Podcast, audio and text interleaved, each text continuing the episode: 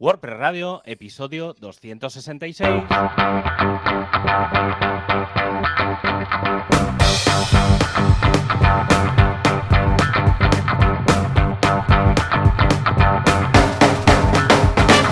Hola a todo el mundo y bienvenidos a un programa más de este podcast, WordPress Radio, un programa que está lleno de datos y datos y datos que os pueden ser muy interesantes. Y los que tenemos una cabeza llena de datos, precisamente, somos Joan Boluda desde boluda.com y yo mismo, Javier Casares, desde javiercasares.com. ¿Qué tal, Joan? Hola, ¿qué tal? Muy bien, muy contento. Este fin de semana hemos celebrado 10 años de casados con mi mujer, 15 juntos. Y bueno, si hemos superado esto, yo creo que ya fue, ya, ya con COVID de por medio y todo, y confinamiento, yo creo que esto era la prueba de fuego. Aparte de esto, pues muy bien. La verdad es que preparando, bueno, ya ha pasado el pistoletazo de salida del, de las campañas navideñas, ya los Black Fridays hoy ya se acababan, bueno, ayer, anteayer con los eh, Cyber Mondays.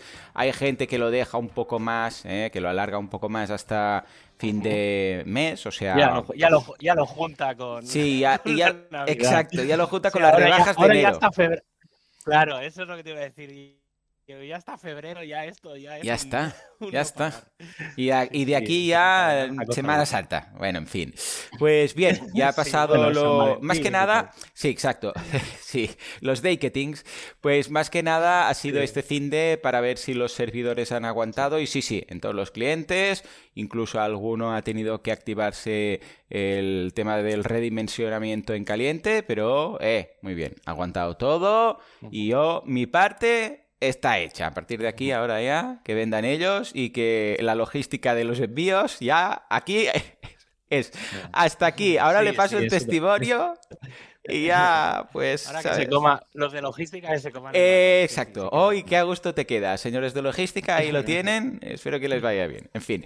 Y aparte de esto, pues nada, un par de cursos en boluda.com de modelos de negocios digitales. De todas esas personas que digan, ah, yo quiero montar un, un negocio digital, pero no sé por dónde tirar, no sé qué hacer y tal. Bueno, pues ahí vemos todas las opciones que tenéis. Y luego uno, este es muy molón, de presupuestos, de cómo presentar presupuestos, sobre todo enfocado a servicios, cuando te dice, bueno, pues pásame un preso. Mm, desde el, contestar mail y decir son 10.000 hasta un Quijote que mandas en PDF y tal, bueno, pues cuál es la forma más óptima para pasar una, una propuesta, un presupuesto y que te lo pillen. ¿eh? Y algunos truquillos que están bastante bien, como tema de poner servicios complementarios, que igual no te han pedido, pero tú los dejas ahí en un anexo, por si acaso, este tipo de cosillas. O sea que muy bien. ¿Explicáis el cuando no quieres? Sí, también, también, también. también. Todo yo, siempre, lo digo, que al final, para mí, el, método más guay, o sea, esto me lo explicó un, ex socio mío hace un montón de años. Sí. Además, lo, lo apliqué, además fue, fue como la primera vez, porque me me pidieron ir a. No sé hmm. dónde fue, a Pamplona, yo qué sé, no sé, total. Que tenía que ir a la otra punta España a dar unas charlas de SEO. De esto te hablo hmm. hace a lo mejor 10, 15 años. Madre mía. O más. Y, y entonces, hostia, ¿sabes eso que, que, dices? Estoy o me da un palo horroroso. Y entonces, eh, mi socio en aquel momento me dice ¿por cuánto dinero hmm. no te daría tanto palo? Y claro, claro, claro. Y claro, fue una gran pregunta, porque claro. tú cuando piensas los presupuestos, piensas el dinero que se considera o puedes considerar justo por tu trabajo. Claro. Pero claro, a veces no tienes ganas de trabajar. Claro, claro. Es, completamente legítimo, ¿eh? No, te digo que no. O por, ejemplo, ese cliente te da mucha pereza. Sí. Y entonces dices, bueno, ¿por cuánto dinero estaría dispuesto? Claro. Mm, Esa pereza de repente dice, bueno. Sí, porque dices, bueno, pues mira, a lo mejor en vez de pedirle 2.000, le pido 4.000 y esos 2.000 euros extras... Eh, es pues para la pues pereza, sí, sí. Claro, es la pereza de luego me tomo una semana de vacaciones. Exacto, eso no lo pongáis nunca en el presupuesto desglosado, ¿eh? pereza. No, pero... Pero bueno, y, y, y, en aquel caso me cogieron el presupuesto. No me acuerdo cuánto dinero era, ¿eh? No, Hostia, qué bueno. Estas cifras, pero, pero sabes eso que dices, mm, ostras, y fue como una de las primeras lecciones así de sí, Sí, sí, sí, sí, Esto creo que hay que aplicarlo más. Sí, en los presupuestos. es, verdad que, El problema es cuando realmente no tienes ninguna, ninguna, ninguna gana. Ya, ya, ya. Bueno, entonces ya sabes, matemáticamente es infinito, o sea que el presupuesto ya, sabes. claro, no le puedes pasar infinito, ya es como que, bueno, vas desviando un poco el... Efectivamente, efectivamente. No, hay algunas cosas en los presos... Sí, hay algunas cosas en los presos como lo típico de todo lo que no está aquí indicado no está incluido, ¿sabes? Esa frase típica, bueno, en fin. Y nada, en audiocursos tenéis el curso de salidas profesionales para vuestro libro, ¿eh? Si habéis escrito un libro y bueno, ¿qué hago yo con esto? Bueno, pues hay varias posibilidades para monetizarlo y aquí pues Ana Calatayud, que se dedica a esto, pues nos que es agente literaria y escritora, pues nos cuenta qué posibilidades tenemos. O sea que os lo dejamos todo ahí con los enlaces. Bueno, y Javi, ¿tú qué? Porque no estás donde habitualmente no estoy donde habitualmente estoy. No sé si se escuchará el micro mejor, peor. Un poquillo peor, pero muy poco. Vale, pues es básicamente es porque estoy en Barcelona, vine además justo el día del Black Friday, perfecto día. Tuve un estaba en un evento de asistente de un tema de seguridad y tal. Y, nada, pero bueno, la verdad es que bastante bien, porque bueno, he aprovechado en ver a, a mis padres y a mi familia en general, que no los veía desde, desde verano. Y nada, estuve el fin de semana anterior, estuve en la WordCamp Griñón, que dije que no iba a ir, pero al final fui. así que todo bien. o sea, fue como viaje de, de, último momento. La verdad es que muy bien, estuvo muy, muy guay. Hablaron de temas de e-commerce, eh, un poco de todo. Es decir, no solo mm, puramente de comercio electrónico. Por ejemplo, hubo una charla eh, ahora no me acuerdo quién la dio, em, por ejemplo, sobre web performance enfocado a, un WooCommerce, si no recuerdo mal, y entonces, bueno, cómo cargar cosas, descargar cosas, tal. La verdad es que guay. Eh, estamos, bueno, eh, sé que en, creo que en el primer programa de esta temporada comenté que en Granada estábamos preparando un Duaction. es que es un tema oh. recurrente que me está preguntando desde hace tiempo gente y, no he querido decir nada en los últimos programas porque no estaba muy claro, pero básicamente es que, eh, bueno, la, la, persona que lo estaba organizando y tal, pues al final, bueno, por temas personales lo, lo tiene que dejar. Y entonces eh, me voy a hacer cargo yo. Entonces, íbamos a hacerlo. Porque tú tienes mucho tiempo libre, ¿no? No, no tengo mucho tiempo libre, pero, pero bueno, era, es, que es un proyecto. Escucha, yo, aquí en Mataró hay un bar que está a punto de cerrar y lo traspasan. yo te lo digo porque, bueno, igual, pues te apetece. eso, es algo en que lo que creo que nunca me metería. Nunca te meterías. ¿no? bueno, Tío, el mundo de la restauración es súper complejo, súper complejo, súper duro. Pero yo es que vivo muy tranquilo con, lo mío, o sea, dentro de la tranquilidad que me puede dar ¿eh? la infraestructura. Pero no, em, eh, planteamos, creo, bueno, ya lo comenté, que íbamos a hacer un, un tema para... Mm, para crear unos custom post types, unos temas, una serie de plugins y demás para, para protectoras de animales y demás. Y entonces, eh, bueno, iba a ser en septiembre, luego hubo un, ahí una posible propuesta en octubre que al final no salió, lo dejamos para diciembre, iba a ser dentro de un par de semanas, pero el otro día, viendo ya un poco que me tenía que encargar todo y encima lo vamos a hacer en Granada, que yo no controlo tanto por los sitios, los proveedores y demás, si hubiera sido en Barcelona en dos semanas yo creo que lo hubiera montado, pero en Granada no me atrevo y aunque tengo un poco de equipo, pues tampoco, o sea, justo Navidad no es la mejor época.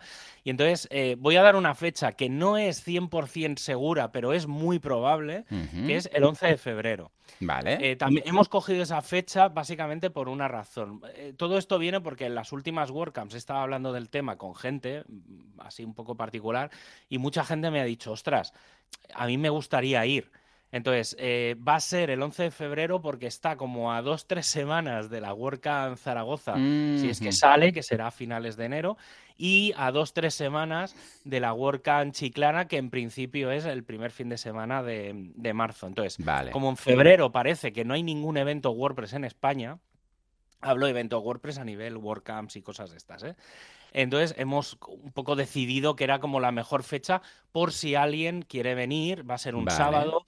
La idea es que sea, no sé los horarios, ¿eh? pero de 8 a 8 o de 9 a 9 o alguna cosa así, es decir, que sea como 12 horas, daremos de comer y demás, no sé todavía el tema patrocinios y demás, estamos, está todo como muy en el aire, ¿eh? pero está muy muy claro lo que queremos hacer. Dentro, eh, intentaré a ver si no sé si la semana que viene, pero entre la semana que viene y la próxima, antes de final de año, eh, confirmaré la fecha, os daré la URL, os daré todo para que quien quiera planificarse lo pueda hacer. Pero es que nos falta, como hemos tenido que mover la fecha, me han dicho, sí, cualquiera de las fechas que nos habéis planteado funciona. Una de ellas es el 11, entonces quiero que me lo confirmen y cuando esté confirmado lo, anunciamos oficialmente y os explicaré. Mira, a lo mejor hacemos un tema del día y os explico un poco todo lo que yo al menos tengo en la cabeza que he estado documentando y demás, por si a alguien se le ocurre cosas, como hemos creado un Git, pues que alguien pues abra issues y tal y demás. Y luego, el, luego lo comentaré con más detalle, pero eh, el 15 de diciembre es el State of the World y eh, pues eh, bueno, me ha tocado también con lo que tú decías. Qué raro, qué raro. Como no, como no me gusta meterme en fregados, pues en este caso sí que en Granada he estado, estoy organizando la mitad que, que, vamos a quedar para ver en directo el State of the World, ¿vale? Lo retransmiten, bueno, luego lo, luego lo comentaremos en las noticias, doy las fechas, las horas y todas las, y todas las historias. Pero bueno, como ves, un poco de movimiento para arriba, para abajo, preparando cosas, o sea, un no parar, un no parar. Y esta tarde ya de vuelta, de vuelta a Granada, a la normalidad, unas cuantas semanas y luego otra vez a Barcelona. ¿no? Estoy un poco culillo de mal asiento últimamente, pero bueno, bien, bien. Muy bien, pues nada, escucha, ah, bienvenido al trabajo que te apetece y que no hace pereza ¿eh? de aquel, porque hay algunos que sí, pero algunos que se hacen muy a gusto. Muy bien, muy bien. Pues nada, si te parece nos vamos a nuestro patrocinador que ah, nos han dicho que renuevan. Estos hombres están locos. Sí, efectivamente, Black Friday. De hecho, incluso SiteGround se ha sumado al tema y está con un 89% de descuento. Están locos, están locos. Ya sabéis que yo tengo todas mis páginas web en SiteGround, también incluso esta de aquí, uh, WordPress Radio. ¿Y alguna vez, en alguna ocasión, habéis ido y no funcionaba? ¡No! Y si había pasado, seguro que aún no estaba en SiteGround. Me gusta mucho entrar en SiteGround, ahora entiendo cuando mi mujer dice entremos en Zara para mirar un poquito, yo lo hago pues con la intranet de SiteGround. Entro, miro, pero mm, solo por mirar. Esto va en serio, ¿eh? A veces entro en ciertos SaaS, pues para mirar, indagar, descubrir algún menú nuevo, algún hamburger o un kebab menu de esos de, ah, mira, aquí se puede hacer algo, porque como no te dicen cada cada cosa que ponen eh, nueva, a veces pasas y dices, ay, mira, han añadido esto, oh, qué chulo, ¿sabes? A mí me gusta, a mí me gusta. Sí, sí, eso suele, suele pasar. Pues mira, si trabajas con un equipo en un WordPress, como es tu caso, eh, el acceso al hosting no va a ser un problema, como estábamos diciendo. Porque puedes añadir colaboradores con su propia cuenta de SiteGround a tu web, a la web que estás haciendo, y darles acceso individual a través del Site Tools. Además, existe el sistema de staging para hacer copias de un sitio en un entorno de pruebas. Eh, pues, pues eso, puedes crear la, copia de tu sitio y eh, lo haces con un solo clic. O sea, pulsas ahí y le dices, mira, créame un clon de esta web que voy a toquetear. probablemente la voy a Típico, típico. ¿Vale? Eh, pues eso, puedes probar cualquier cambio de código, puedes probar, por ejemplo, nuevos diseños o, por ejemplo, el 2023 para ver cómo va, que por cierto va bastante bien. Sí. Y, y, luego, si te va hasta bien y todo, puedes decirle, pues mira, me haces los cambios que he hecho aquí, me los haces también en producción. Y así lo dejas todo, pues como tiene que estar, correctamente y funcionando. Claro que sí. Lo tenéis todo en siteground.es. Actualidad, prestualidad, ¿qué pasa con Gutenberg? ¿Qué pasa con el full site editing? Y en general, ¿qué pasa con WordPress?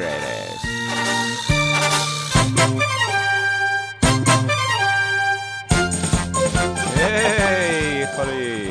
Con nuestro caballo, a lomos de nuestro caballo plugin, vamos cabalgando por este desierto que es el del código abierto. Venga, va, Javi.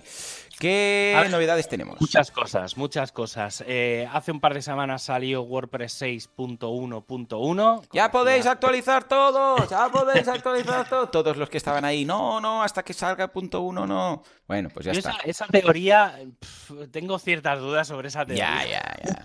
Pero bueno, yo, yo sabéis que siempre recomiendo tenerla como mínimo la última versión menor de WordPress. Luego entraré en otro, detalle con respecto a eso porque hay una serie de cambios con, algunas versiones. Pero bueno, eh, novedades de cara a futuro. Eh, es probable que dentro de mm, dos, tres semanas se anuncie, se anuncie eh, WordPress 6.1.2. Eh, no, en teoría no hay. Que nadie actualice, que nadie actualice.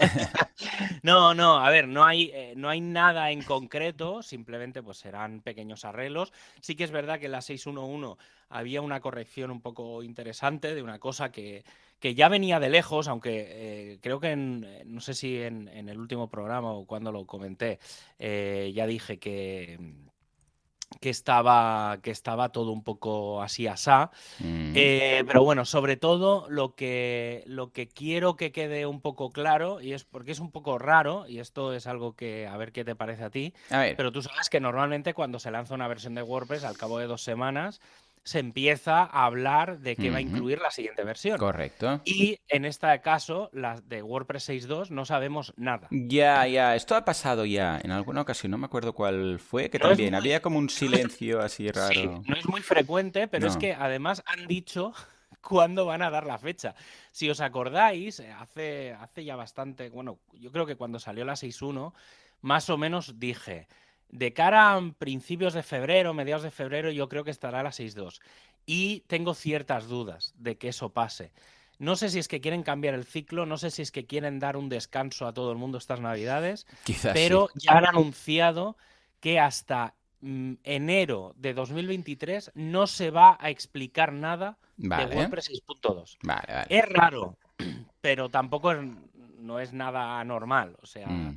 La gente sigue trabajando en WordPress pero no hay, no hay como una hoja de ruta de hay que hacer esto, esto, esto, sino que la gente mm. está trabajando en, evolucionar un poco todo. Yo creo que también va muy en la línea de hay muchas cosas a hacer, eh, hay muchos frentes abiertos y en vez mm. de dirigirlos, vamos a dejar que los diferentes equipos trabajen en cada uno en lo suyo y a su ritmo. Claro, porque pues en el track pues la, gente seguirá pues corrigiendo bugs, poniendo cosillas y luego ya veremos que entra en la versión y que no. O sea, no es que se pare, nadie toque nada, no, simplemente pues que que van a seguir trabajando y ya veremos qué se incluye. ¿eh? No, lo veo bien. Hombre, a ver, tampoco estamos hablando aquí de un año de parona. Estamos hablando que estamos. No, no, no, Pasado mañana empieza diciembre, pues enero, ¿vale? Sí, sí, sí. No, no, a ver, es, es, ya digo, ¿eh? O sea, yo estoy viendo tickets, estoy viendo cosas, o sea, movimiento hay, pero sobre todo lo que estoy viendo es movimiento de evolucionar cosas como un poco por inercia, que creo que está bien, ya digo, sobre todo porque creo que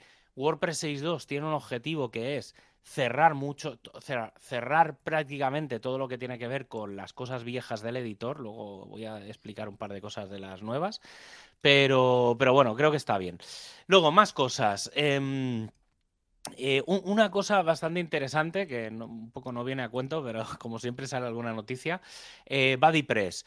Van a. Eh, la nueva versión que va a salir dentro de nada, dentro de un par de semanas, hmm. eh, han hecho un cambio bastante interesante que es que solo van a cargar los CSS y los JavaScripts cuando realmente BuddyPress lo necesite. O sea, cuando en esa página haya algo de BuddyPress. En lugar, bueno, esto lo deberían hacer todos los plugins. ¿eh? Efectivamente, a eso es lo que iba. Entonces, esto es una de las cosas que se puede hacer desde las últimas versiones, sobre todo desde WordPress 6.1. Creo que en la 6.0 ya había una cosa que permitía empezar a hacerlo, pero bueno, la 6.1 es quien lo ha traído y es gracias a los bloques, ¿vale? Es decir, hmm. eh, los bloques llevan una función en la que se sabe, de alguna manera, si se tiene que cargar un estilo, un JavaScript o alguna historia. y ah, entonces, eso hace que si en la página principal, por ejemplo, ponemos un bloque de actividad, eh, en ese caso se cargue. Pero, por ejemplo, si estás dentro del blog, como no hay ningún bloque de BuddyPress, no se carga nada. Claro. Esto sé que WooCommerce también lo tiene. Pero no sé pero creo que eh, depende mucho de los temas, ¿vale? En este caso. Entonces, eh, os lo digo porque si trabajáis con algún tema en concreto eh, y veis que está cargando todo el rato las funciones o sobrecarga de cosas de, WooCommerce, que pidáis al desarrollador que lo, que lo revise. Claro. Porque, mm, ya digo, como eso es un poco raro, ¿eh? No siempre es aplicable, pero sobre todo en los temas de bloques sí o sí, ¿vale? O sea, es, relativamente fácil hacerlo. Luego, cambiando de tema, em, esto también lo comenté hace un, tiempo cuando se empezó a preparar y, ya es público, bueno, está un poco en beta, pero bueno, ya es público. Eh, se ha lanzado el WordPress Developer Blog. Hmm. ¿Vale? Ahí eh, tenemos el WordPress Blog, ¿vale? Que es wordpress.org barra news. Eh, que es donde se va publicando pues, nuevas versiones de WordPress, cosas generales de la comunidad, nuevas funcionalidades, pero muy a nivel, es como el blog de producto, por así decirlo. Y ahora el que se ha, se ha creado es un blog pensando en desarrolladores. No penséis que es documentación de cómo se desarrolla, ¿vale? Para eso está el developer.wordpress.org.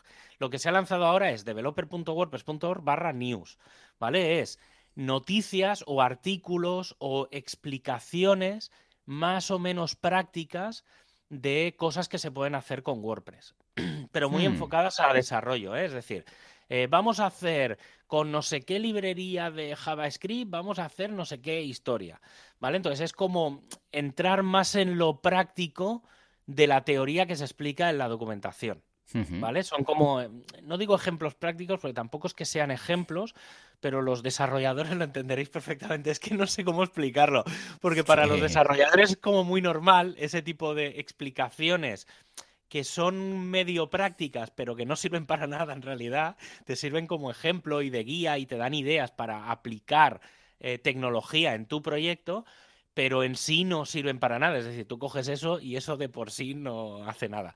Y un poco ese es el modelo al que va. Ya digo, ¿eh? se ha lanzado en beta, eh, hay tres o cuatro artículos, seguramente, según evolucione y según se vayan publicando cosas, irá cogiendo un camino u otro, según vayan publicando, dejando de publicar cosas. Pero bueno, creo que está bastante... Bastante bien. Y mire, ahora que decías el tema de que llega diciembre, una noticia muy, muy, muy importante es que por primera vez en muchos años se va a, dejar de dar soporte a algunas versiones de WordPress, ¿vale? Eh, hasta ahora, hoy en día estamos teniendo soporte, o sea, versiones menores y nuevas versiones mayores, obviamente, desde eh, WordPress 3.7 hasta WordPress 6.1, que es la última versión que se ha lanzado.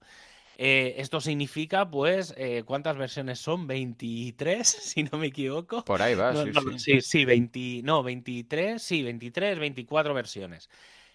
son muchos años, ¿vale? Y son muchas versiones, sobre todo cuando hay que aplicar parches de seguridad.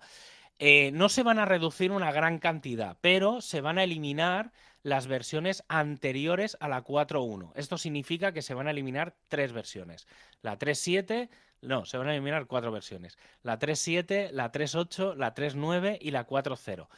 Se van a dejar de dar soporte, es decir, si tenéis un WordPress menor, no menor o igual, menor que la 4.1, es decir, un 4.0 algo, un 3.9 algo de más, es muy, muy, muy importante que os paséis como mínimo a WordPress 4.1.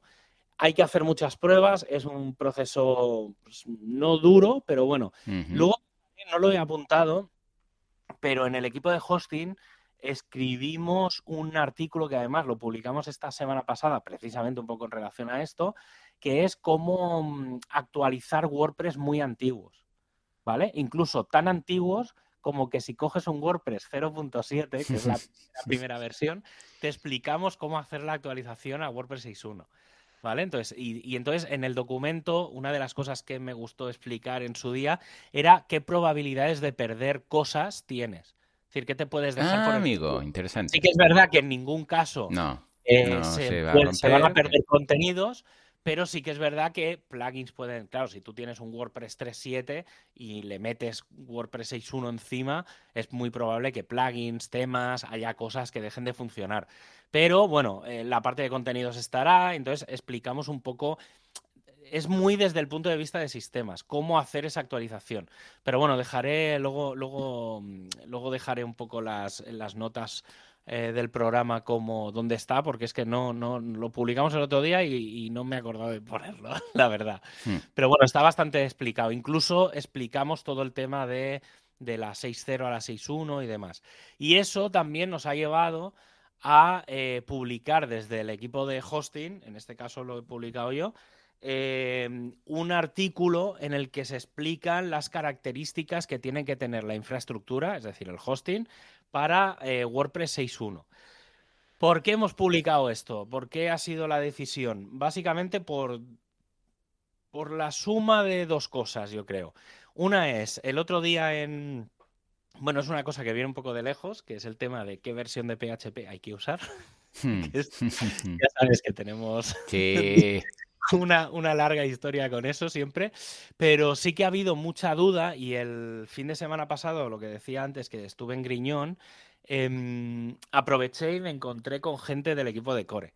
Y entonces les pregunté, oye, ¿Qué pasa con el tema del PHP? Porque eh, falta documentación, hay documentación donde pone eh, que no se puede usar ni PHP 8.0, ni 8.1, ni 8.2, eh, tal, y bueno, entonces estuvimos, estuve hablando largo y tendido sobre el tema y al final la conclusión, que luego, hablando con el resto del equipo de hosting, hablando con más gente de Core, de, de Meta y de otros sitios, la conclusión es que WordPress ahora mismo con WordPress 6.1 la única versión compatible sigue siendo PHP 7.4. Digo más. Vale. Cualquier WordPress desde WordPress 5.7 hasta la 6.1 debería tener PHP 7.4. Eh, ¿Por qué es importante esto? Por muchas razones, sobre todo en las versiones antiguas de WordPress porque 7.4 es lo más nuevo con lo que va a funcionar, eso por un lado. Entonces, obviamente, por reducir riesgos es lo mejor y también por temas de rendimiento y demás.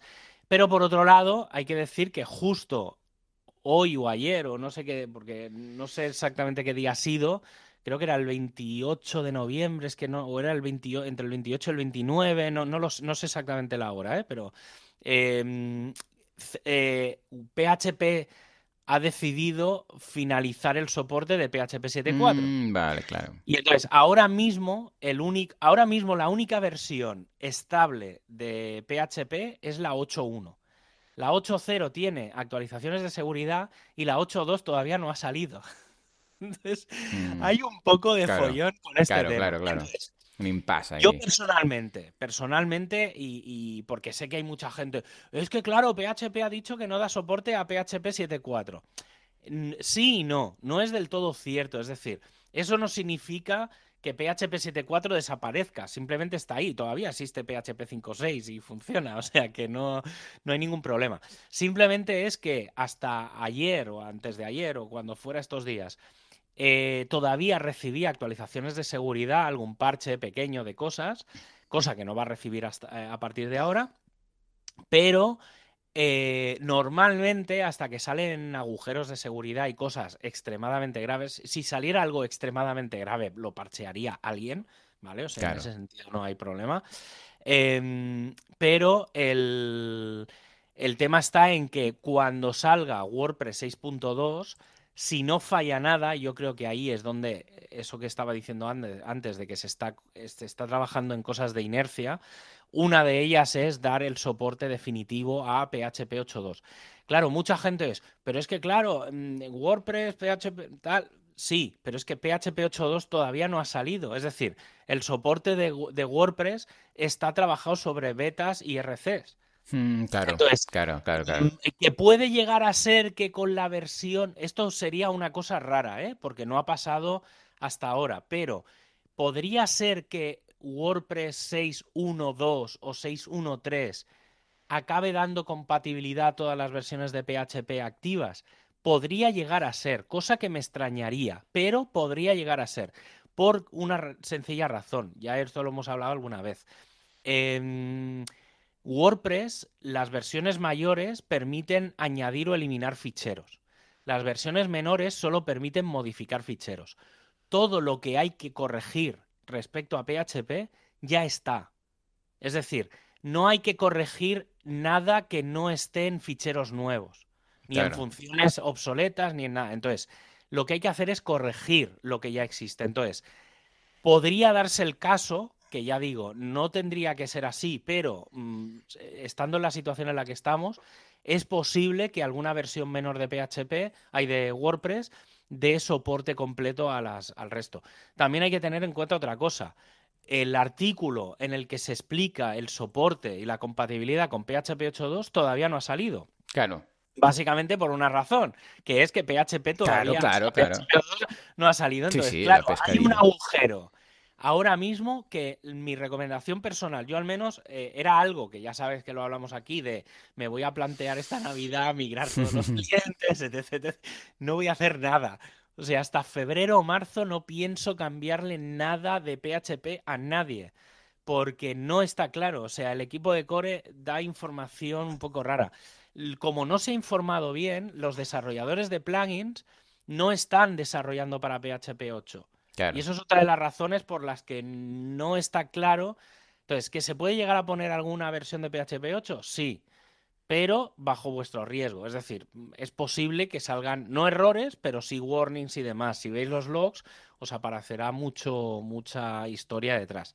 Pero bueno, lo digo porque eh, hay un problema bastante gordo y es que las empresas de hosting están cambiando eh, la versión de PHP sin avisar. Entonces, eso es un problema, porque te puede dejar de funcionar la web.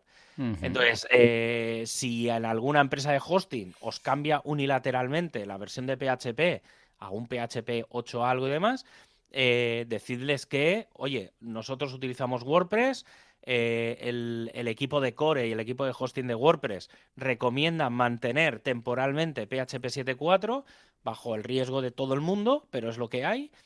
Eh, incluso creo que no sé si lo llegamos a hablar, pero tanto Symfony como WordPress, como no sé si Joomla o Drupal, han pedido, pidieron a la Fundación PHP que no, que no eliminase el soporte de PHP 7.4 al menos seis meses, que lo estirase seis meses o un año, ¿vale? Como una cosa excepcional. Y no lo han hecho. Vale. Entonces, eh, hay, hay que recordar que Matt y Automatic son parte de la fundación claro, Claro, claro. Entonces, hay ahí una serie de... No sé, o sea, ahí hay alguna cosa que o que no sabemos, o pero es que la gente de Symfony, la gente de Drupal, de Joomla y tal, están exactamente en la misma situación que, que WordPress, ¿vale? Entonces, y la gente de PrestaShop sé que está igual, o sea, todo el mundo está un poco igual, entonces, mm, no sé, no, sé un poco por dónde van a ir los temas. Y luego, última noticia, y así ya pasamos al tema del día. Eh, que es el State of the World. Antes lo he comentado, el 15 de diciembre, entre, voy a decir las horas, voy a decir un poco de rangos de horas, ¿eh? pero oficialmente es entre las 6 de la tarde y las 7 eh, y media de la tarde, hora UTC, hora universal, es decir, en España es una hora más, es decir, de 7 a 8 y media, eh, hacer los ajustes que queráis, por eso doy las horas en horario hmm. universal, que es el, horario, el GMT, el UTC, ¿vale? Pero bueno, el UTC que es el oficial, eh, es eso, de 18.00 a 19.30, dura una hora y media. Eh, los que estéis en Europa y más o menos lo podréis ver a una hora razonable de la tarde. Los que estéis en América Em, lo podréis ver, pues más o menos a una buena hora, más o menos a media mañana, ¿vale? Depende un poco de dónde estéis, pero entre las 11 y la 1 depende de, si estáis más al, este o al oeste. Eh, pero bueno, más o menos es decente. Seguramente la única gente que le pilla un poco mal es la gente más de Asia, de Australia, de Japón y demás. Pero bueno, nosotros en lo que decía antes, en Granada hemos organizado un State of the World eh, Watch Party o algo así se llaman oficialmente. Hmm. Pero bueno, básicamente lo que hemos hecho es montar una meetup y en vez de hacer un tema del día o hacer una charla o hacer algo, lo que vamos a hacer es quedar en un bar, en un restaurante, con una pantalla de una tele y vamos a ver el evento. Allí ya está, pues. Ah, muy bien. lo que sea, y viendo un poco, pues, como además, como lo subtitulan y demás, eh, pues pondremos, aparte de la imagen, bueno, claro, como estaremos un poco, aunque sea en un local, siempre hay ruidos y demás. Eh, entonces, bueno, pues tener los subtítulos y demás, que para ir siguiendo un poco el tema y ya está. Bueno, si alguien se apunta, no sé si en España va a haber más. No sé si saldrá una lista de, de los que hay, ya digo, yo ayer o antes de ayer publicamos ya la de la de Granada y ya está. O sea que estaremos todos conectados. Si alguien quiere y si alguien monta una meetup de esta y quiere conectarse, pues podemos hacer también videollamada interna. Hmm. Entre, con varios ordenadores desde varios sitios y nos hacemos una mega, pues sí. una mega party. Pero bueno, estará bien. A ver, eh, no puedo adelantar nada, pero eh, a lo mejor salen cosas bastante guays eh, que, tengo información. Pero, pero, no puedes adelantarlo. No, puedo adelantar nada. Porque no, todavía están acabando de. O sea, todavía no está listo, pero, pero bueno, me he enterado de algunas cosillas y tiene, tiene buena pinta. Van a, van a explicar. Van a explicar bastantes cosas de la comunidad y tal, o sea que va a estar guay. Así que nada, bueno, es un poco el resumen de estas últimas semanas, que como entre que hemos hecho programas y no, y ha sido un poco extraño, Creo que no me he dejado nada, sé que he quitado un poco de, pues cosas. Ya, no sé si las había comentado no. Pues nada, nada. Nos vamos al tema del día, que además, eh, si hace unas semanas se nos cruzaron los cables, hoy se nos cruzan de nuevo.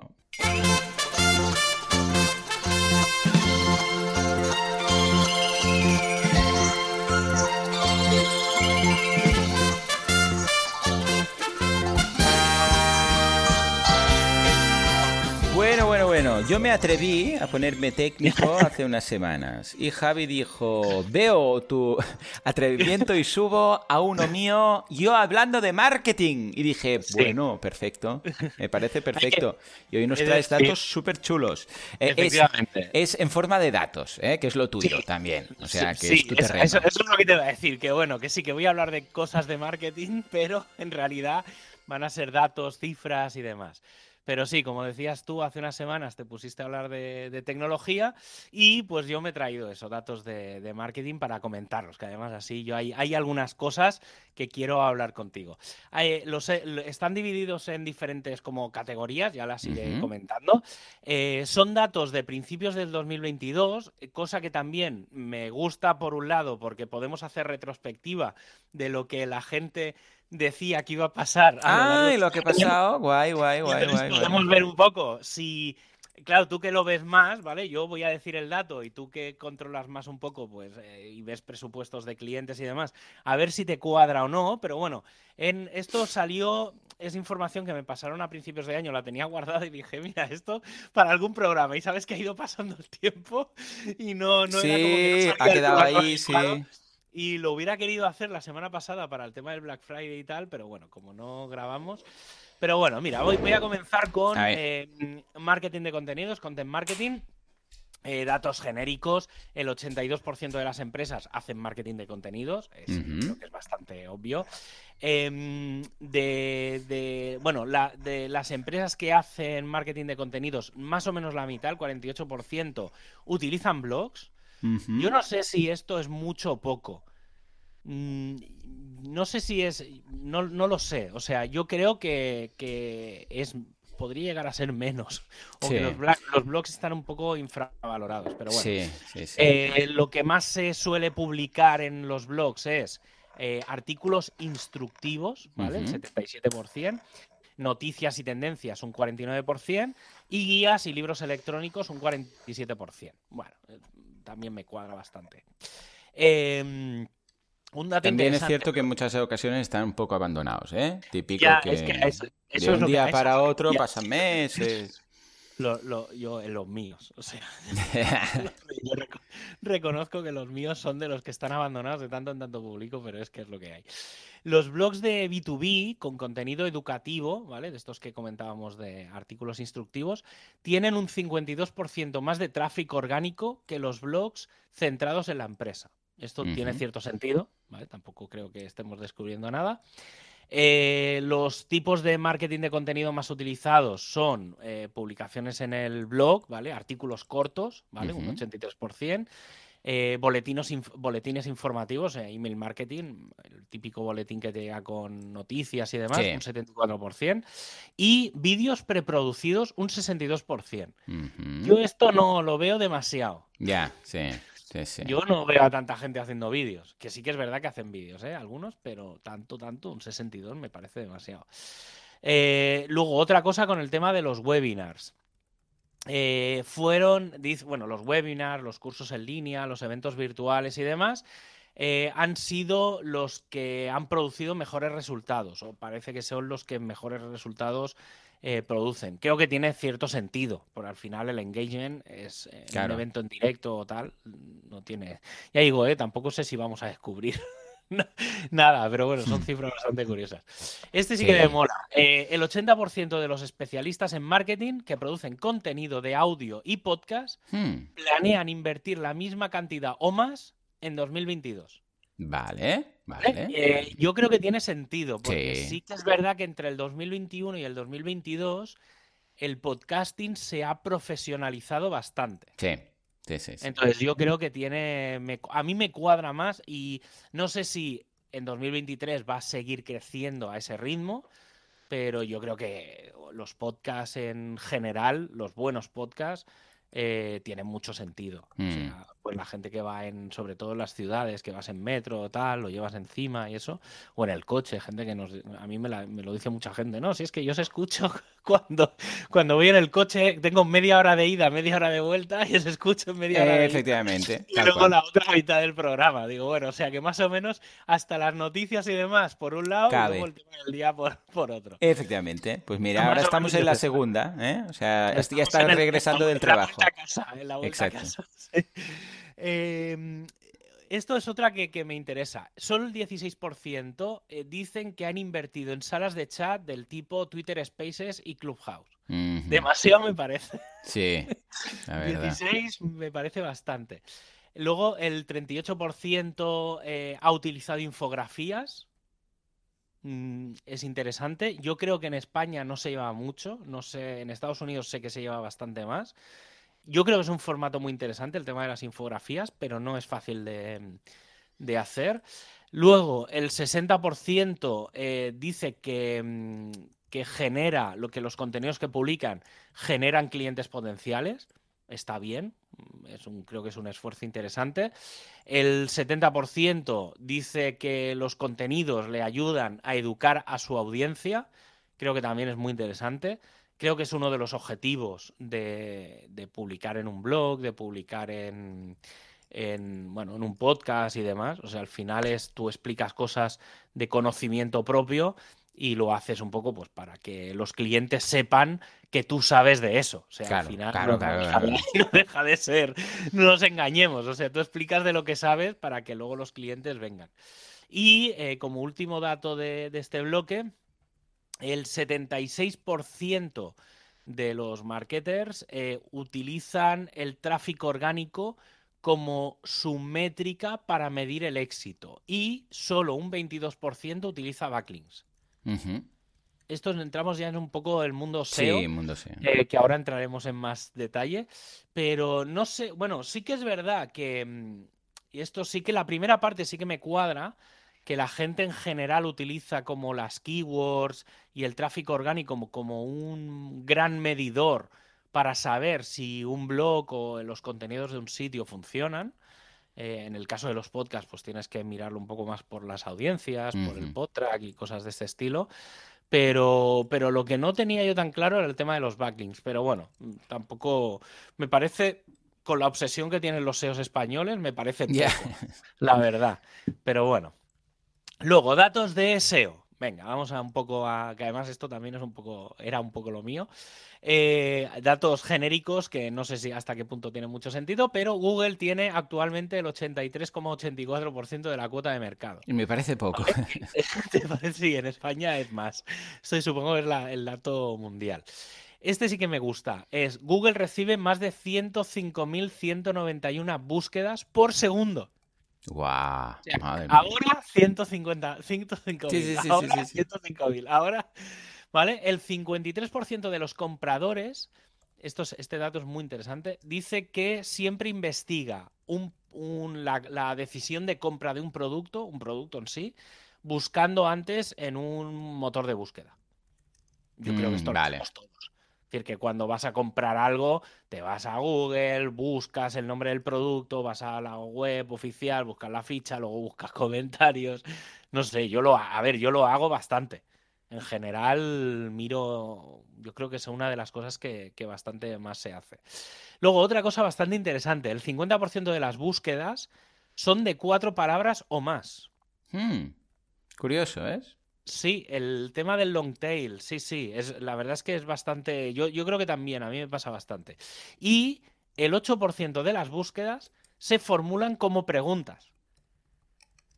Esto yo lo he visto hacer, ¿eh? De, mi madre es especialista en esto. ¿Dónde puedo encontrar una chaqueta bonita para una boda de mi hija? Cosas así, ¿eh? Eso iba. Yo, le, yo he llegado a ver gente que pone, oye Google, por favor, ¿puedes decir? bueno, ¿tú te acuerdas cuando en Analytics teníamos eh, las palabras clave con las que se había llegado a la web, que luego lo quitaron? Era divertidísimo. Sí, yo tengo, algún artículo. Sí, Master Tools, bueno, o en Google Search Console ahora tenemos ahí, pero era divertidísimo. Sí, sí, yo tengo, tengo alguna. Tengo, escribí un post hace tiempo de, eso, es muy divertido. Luego, eh, más datos de cosas de SEO. El, eh, dos tercios de los clics se van a los cinco primeros resultados. Y el primero se lleva un tercio de todos los clics. Vale. ¿Vale? está ahí, no, ya está. Eh, solo, que esto, esto también, esta, esta cifra, yo tengo también muchas dudas. Solo el 3,4% de los clics van a AdWords o a resultados de pago. 3,4 mm. me parece muy Lo veo muy poco. ¿eh? Porque estos pensemos que ahora los anuncios están arriba, ya no están en un lateral, ¿eh? como antaño. estos datos son de resumen del 21 o tendencias del 22, o sea, a mí me parece muy poco. También hay que decir que es verdad que en Google cada vez se busca menos. Entonces, mm. eh, y que, claro, aquí no estamos contando eh, TikToks, ni Instagram, ni ese tipo de publicidad. Entonces, bueno, pero bueno, aún así me parece poco. Luego, otra, este dato sí que me parece muy, muy, muy importante, que es el 90% de las webs, de, las, de los resultados de búsqueda de las páginas, no tienen nunca tráfico de Google.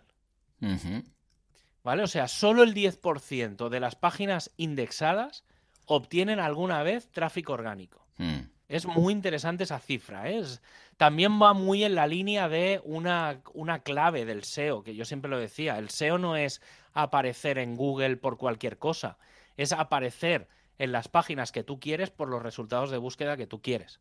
Claro, efectivamente. Es decir, si tu página, si tu web tiene 100 páginas, pero solo funcionan 10, o sea, a mí que me llegue tráfico a la página de contacto me sirve para cero. O la página de datos de términos y condiciones. Ese tipo de, tráfico no sirve para nada. Entonces, es mejor concentrarlo. Pero bueno, creo que es bastante interesante. Luego, eh, la típica frase esta que no sirve para nada, que es Google utiliza más de 200 factores en su algoritmo, bla, bla, bla, bla, bla, bla. O sea, pasamos... Ah, me acuerdo cuando eran 100.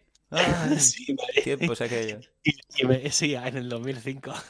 O sea, o sea, me estás diciendo que en 10 años metieron 100 y en 20, en 20 años han metido Sí, puedes contar.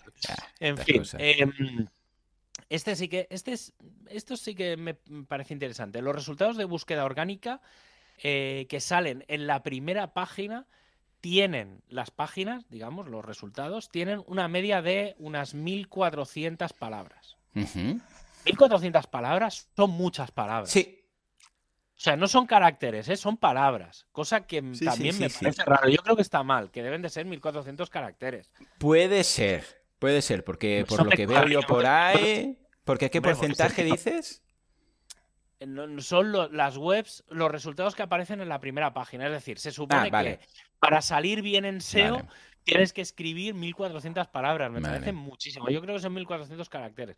Ya digo que no me he equivocado, ¿eh? Cuando, porque me llegó en inglés y ponía words. vale, vale. Lo, sé segurísimo. Por eso me extrañó, porque cuando lo dije, dije, esto debe de venir mal ya. El 71% de los especialistas en marketing dicen que el uso de palabras clave estratégicas fue su estrategia número uno para SEO. Eh, tiene todo el sentido del mundo. O sea, otra cosa es que fuera tu estrategia general en marketing. Claro, claro. pero para SEO, obviamente, tienes que buscar keywords. Em, según una encuesta de HubSpot, más del 50% de los encuestados dicen que las clasificaciones de palabras clave y el tráfico orgánico son las, las principales formas en las que miden el éxito de sus estrategias SEO. Mm, alguien está haciendo mal los deberes. Hmm. Porque no puedes medir, o sea, tienes que medir en base a las keywords, pero no solo a las keywords, sino a cómo te convierten esas keywords. No, no acabo de entender eso. Y luego, esto sí que me cuadra, y es esto aquí tú tendrás más datos, que es que el 49% eh, dicen que la, búsqueda orgánica tiene mejor ROI que cualquier otro canal de marketing. Yo aquí mm, tengo ciertas dudas. Sí que es mm. verdad que históricamente quizás el SEO ha sido como el SEO es lo que mejor me convierte, mm. básicamente esa era la frase mágica pero yo no tengo tan claro que, que eso siga siendo así. Ya, bueno, también eh, depende de cómo esté hecho, pero vamos, ah, una buena campaña de email marketing puede superar el ROI de, de, un SEO. Que claro, es que aquí esto es tan genérico. es muy genérico, que, hacerlo.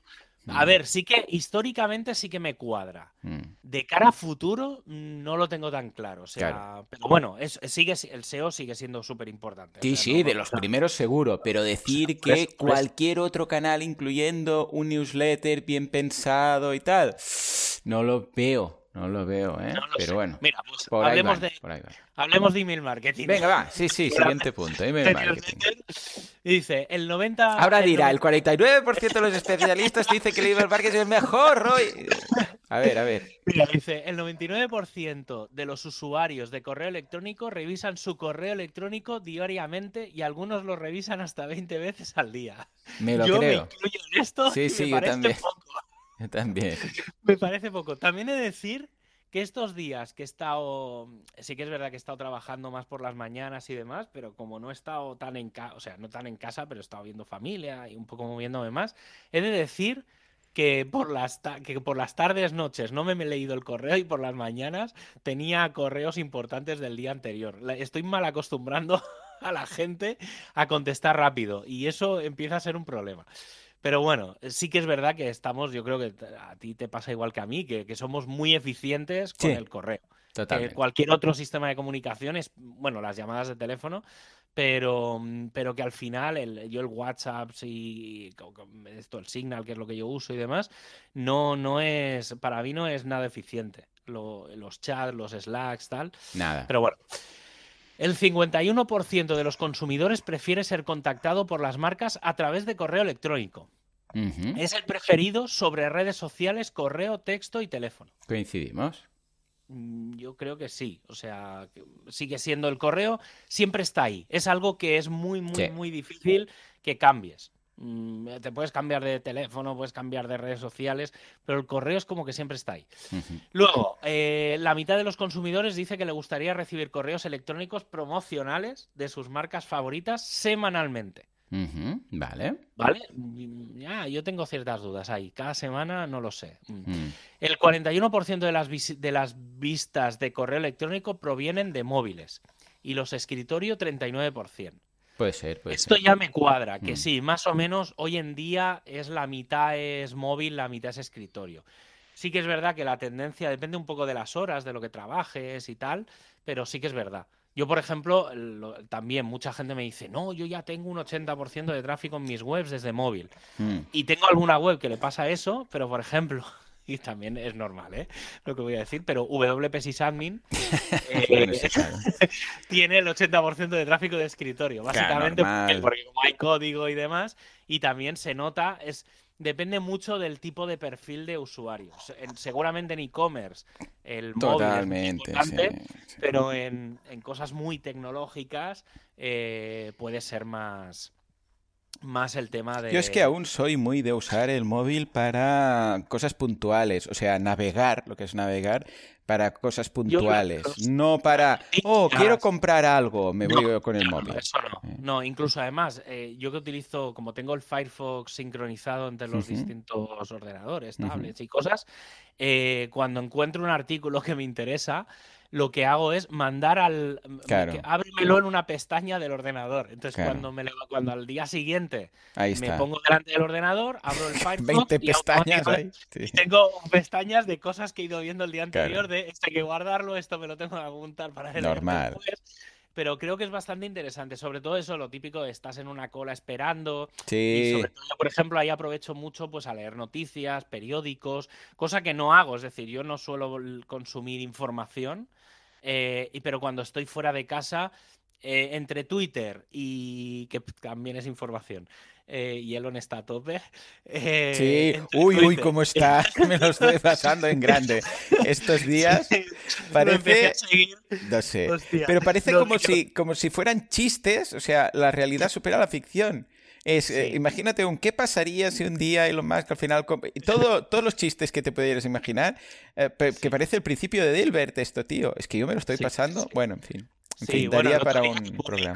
que publicó la presentación de lo que quiere hacer con Twitter antes de presentárselo a los inversores.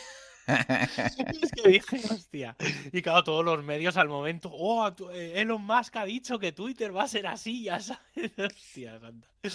Muy En fin. fuerte. Bueno, Bueno, sí, sí, no deja a nadie indiferente.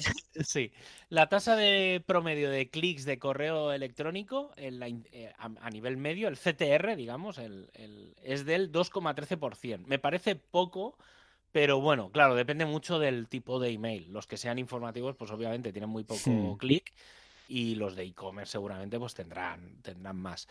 Por cada euro, esta es muy interesante, por cada euro gastado en marketing de correo electrónico, en email marketing, se generan 44.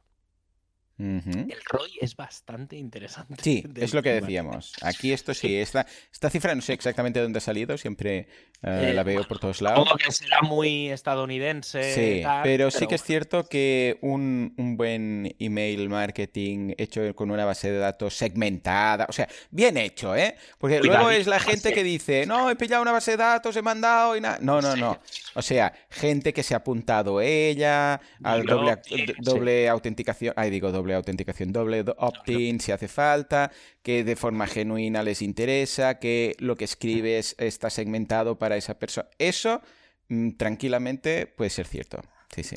Pues mira, y si- siguiendo en esa línea, el, 75 se- el 77% del ROI viene de campañas segmentadas, dirigidas y activadas, ¿vale? Que es lo que estábamos Ujú, hablando ahora. La automatización, interesante este concepto en 2023. Eh, se utiliza en el marketing, en el email marketing, para enviar correos electrónicos activados, campañas de goteo, de goteo, esto no, no sé, cómo- es que no sé cómo, en- en- no me acuerdo en inglés el, cómo el era. dripping, ¿no? Pero sí, sí. Y eh, segmentación. Bueno, básicamente es aprender. Hay que meter. Aquí es de las cosas en las que la inteligencia artificial, automatización y demás tiene mucho, mucho, mucho sentido. Hacer tracking del email es, es eh, éxito, seguro. Em, probar los emails mejora un 28% el retorno de la inversión. Al final sí, hay que hacer un, un diseño, probarlo en diferentes... Hay herramientas para probar cómo se ven los correos en diferentes navegadores, en diferentes... eh, pues en Gmail, en Hotmail en todas las herramientas estas. Muy interesante utilizarlo. El 47% de los especialistas de marketing dicen que prueban eh, líneas de asunto alternativas para optimizar el rendimiento del correo electrónico, o sea, hacer un poco de test A-B en los títulos. Es bastante interesante eso. Sí que es verdad que los títulos para mí es la clave de que un mail se abra o no. Básicamente por, la siguiente, por el siguiente dato, el 47% de los correos electrónicos se abren o descartan basándose únicamente en su línea de asunto. Yo estoy en, el, en ese 47% que lo, que lo hace. Em, las líneas de asunto personalizadas tienen un 22% más de probabilidades de ser abiertas. Vale. Poner, por ejemplo, el nombre de la Sí, el persona, nombre, el poca cosa más. sí, sí. alguna cosita. Sí, al final. Eh, yo, por ejemplo, quien creo que lo hace muy mal y no entiendo por qué es Amazon. Tío, si Por- ya he comprado el producto, Sí. ¿por qué me estás vendiendo más cosas? O Ah, sea, he ya, ya. 10 productos, yo qué sé, me he mirado 10 micros. Pues tío, ya me he comprado uno, no me, no me empieces a mandar mails Sí, de... temas de remarketing, algo hay que falla a veces, porque No, lo has acabado no. comprando. Sí, pero, o sea, sí, pero no lo compré por el mes. Claro, es que es eso. O sea, si ya me lo he comprado, no me vuelva, no me mandes dentro de tres días un mail diciéndome, eh, puede ser que estos micros te interesen. Sí, sí, sí. quizás se te ha olvidado esto. Sí, sí. hostia, no sé, véndeme espumillas para el micro, véndeme pies de micro, cables, pero no me vendas micros. O sea, eso no, no, ya te digo, no lo tienen muy. No lo sé, ¿eh? No, a lo mejor soy yo, pero. Em, luego, las líneas con asunto con un sentido de urgencia y exclusividad se abren un 22% más.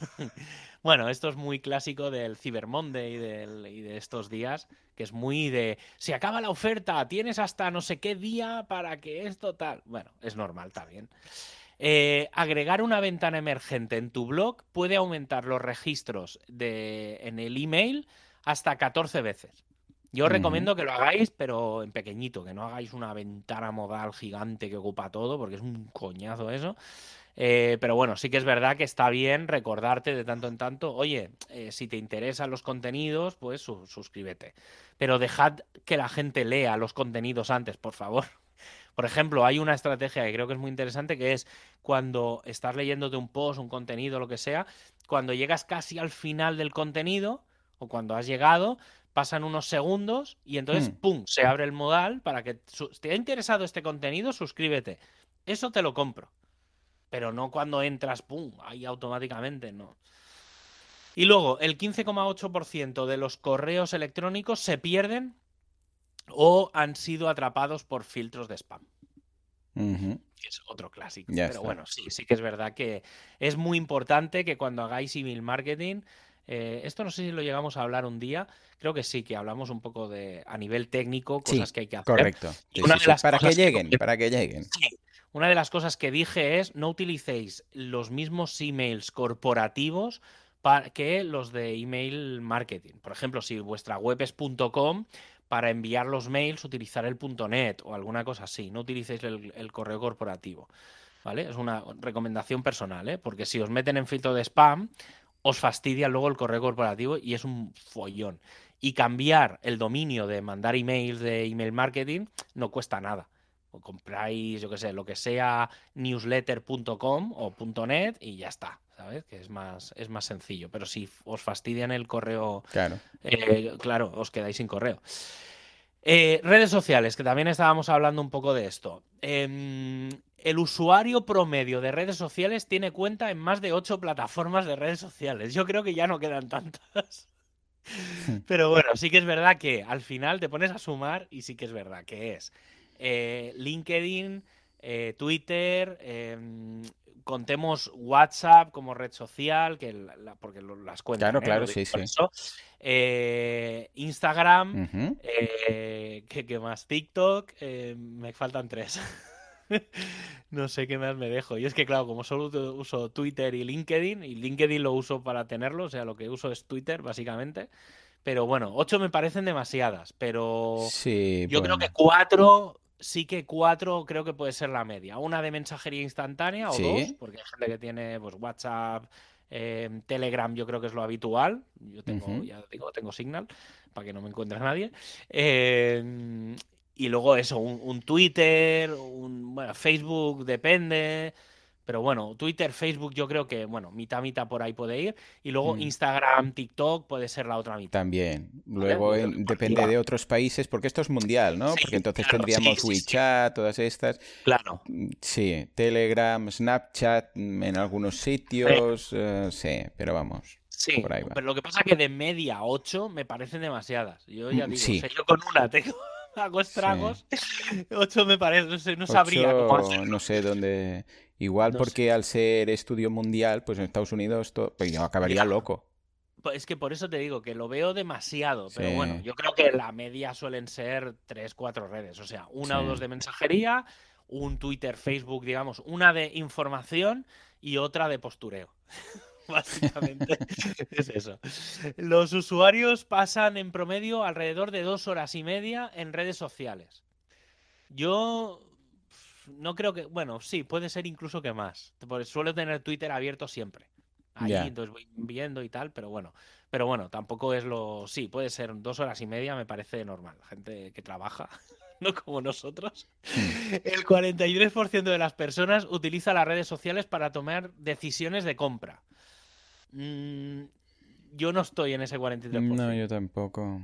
Bueno, a ver, ojo, sí, reviews en YouTube, sí, sí. En ah, ocasiones. Ah, bueno, YouTube, eso claro. en ocasiones sí. Sí, sí, sí, sí. Típico, algo técnico que quiero ver exactamente eh, cómo es y tal, y no solamente el anuncio de eso, sino micro, un micro. Venga, comprar un micro. A ver, alguien que me haga una comparativa chula y tal, ahí sí. Pero el único, ¿eh? Sí, pero tiene que ser muy, muy, como muy técnico, sí, ¿no? Correcto.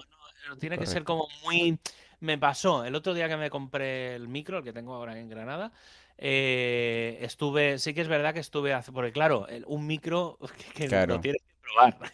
Entonces, estuve escuchando gente y entonces lo que hacía era escuchar o algún podcast o alguna cosa para decir, cómo se escucha. Y entonces Correcto. paraban, por ejemplo, un par de micros de tengo este micro, tengo este otro, y entonces hablaban por un micro, por otro. Correcto, esto sí.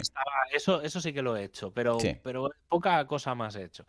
Facebook sigue siendo la plataforma de redes sociales más popular con 2.900 millones de usuarios activos mensuales.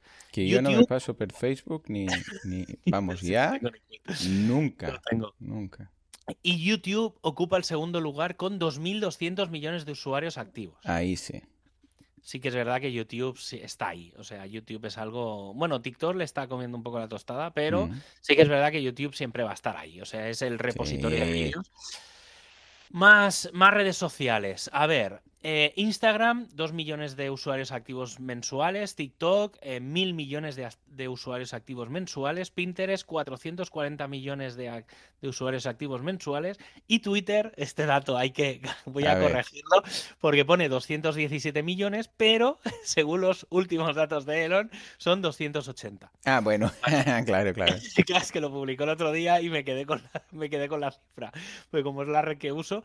Pero bueno, está bien, sí, es eh, la idea bueno, Elon dijo el otro día que quiere llegar a los mil millones antes de 2025, creo que dijo. O sea que tiene un añito y medio para eh, multiplicar por cuatro su red social. Eh, más del 90% de especialistas en marketing utilizan LinkedIn para marketing social orgánico. Lo puedo ver, yo creo que sí, que es verdad que los marketeros usan mucho LinkedIn. Eh, el 98,3% de los usuarios de Facebook usa la aplicación móvil sí que es verdad, y esto también lo veo en, mis padres, sobre todo, que mi madre, que solo usa el móvil. ¿no? Lo mismo, lo mismo. ¿Vale? La mayoría de marketers dice que publican en la mayoría de plataformas eh, de cuatro a seis veces a la semana. Poco, me parece. Mm. Yo que puedo publicar 10 o 15 veces al día. Sí. Eh, depende del día. O sea, es muy fácil. Hay gente que me pregunta cuando no publico nada, ¿estás bien? Javi, ¿todo bien? ¿Estás bien? ¿Te ha pasado algo? Em, el 84% de los especialistas eh, se dirigen a los millennials, ¿vale? Em, hay que decir que el 44% de los millennials usa redes sociales a diario. Esto yo creo que ya se empieza a quedar un poco corto porque eh, hay que recordar que los millennials, que bueno, tú y yo estamos ahí rozando el larguero. Sí, sí, sí. Somos millennials de primera generación. Casi, Pero bueno, yo, yo, en esto me considero millennial porque sí que es verdad que al dedicarnos a todo el tema tecnológico, claro, hemos estado como muy metidos en lo que se considera un millennial. Eh, entonces, porque yo conozco millennials de después, o sea, gente un poco más joven que yo que mm. no, que la tecnología la quiere de lejos. Sí, sí. Entonces, yo creo que estamos ahí un poco, aunque sea rozando el larguero, pero, pero sí que es verdad que sobre todo a la generación Z, a todos los nuevos, eh, yo creo que también se les está impactando mucho y se habla mucho de los millennials porque ya hemos pasado una generación y no hay que ir ya a la generación iPhone. O sea, la generación iPhone son los niños ya de 12 años. Entonces ahí hay que, hay que ir. Eh, los especialistas en marketing informan que el objetivo número uno de sus esfuerzos de marketing en redes sociales es anunciar sus productos o servicios, sí, vaya, seguidos de aumentar el conocimiento de la marca. Sí, sí. O sea, conversión y luego branding. Normal, sí, sí. Mm, sí, pero bueno, supongo que depende un poco de las estrategias, pero sí que es verdad que anunciar los productos es lo, es lo clásico. Pero bueno, yo creo que también las marcas están cambiando, eh, mm. sobre todo con, intentar hacer cosas virales y creo que es bastante interesante, que es que se convierten no en un simple feeder, sino en alguien que interactúa, Claro. contesta y demás. Entonces que la red social se convierte en eso, en social, no es Mm. unidireccional. El 27% de los especialistas de marketing dicen que el mayor desafío que se enfrentan en las redes sociales es crear contenido atractivo. Sí, Yo creo que eso es todo. o sea, cierto, no es solo cierto. no solo los marketers, hay que ser muy bueno creando contenido para estar en redes sociales. El 82% dice que ut- reutiliza contenido en, los diferentes, en las diferentes redes sociales. Esto tiene también sentido porque se hacen las comunicaciones multicanal. Claro. Entonces, pero bueno, ya vuelvo a decir antes, ¿eh? Yo creo que cada red social tiene lo suyo, sobre todo Twitter, creo que es un mundo aparte, eh, donde se generan una, serie de dinámicas que, que permiten mucha, mucha personalización. El 80% dice que los contenidos divertidos son más efectivos. Obviamente, la gente no está para mierdas. Claro. así de claro. El 68% dice que trabajan con personas, con influencers. Yo eso, bueno, no, yo no soy como no sigo mucho influencer. Ya, ya, igual. eh, No sé tampoco. Y el 64% dice que invierte en la construcción de la comunidad en su red social. Vale, dos ¿a lo de los influencers qué porcentaje has dicho? 68. No, demasiados. No. Y, no, eh, eh, y dos tercios const- intenta crear una red, o sea, intenta crear comunidad, Bueno, eso sí. eso y sí. tal. Me parece poco, pero bueno, o sea, al final la gracia es, es que te sigan y Claro. hablar y, no sé, generar un poco, o sea, no sé, yo por ejemplo, yo supongo que a ti te pasa que cuando alguien te pregunta cosas, pues contestas, te meten en, en un- en un hilo de estos de 20 personas y se Correcto, genera ahí sí. una serie de conversación. Yo Eso creo debería ser así, sí. sí, sí. Sí. A ver, vamos a. Uf, que vamos por la mitad, creo. O sea, esto se está. A ver, ¿qué hora es? ¿Cuánto? queda- queda mucho, ¡Oh! Una hora y once. No sé si va a dar tiempo a acabarlo todo o lo deberemos acabar la semana. Pues Sí. que hay muchas cosas. Mira, sí, voy a sí, y comentar para, como mínimo para ir rápido, mejor lo Sí. partimos en dos. Dime, Mira, dime. cosas, cosas que quedan. Vamos a hablar de video marketing, que creo que es muy interesante. De Sí. generación de leads, creo que también es muy interesante. De CRO, de conversión, que creo que también es muy interesante.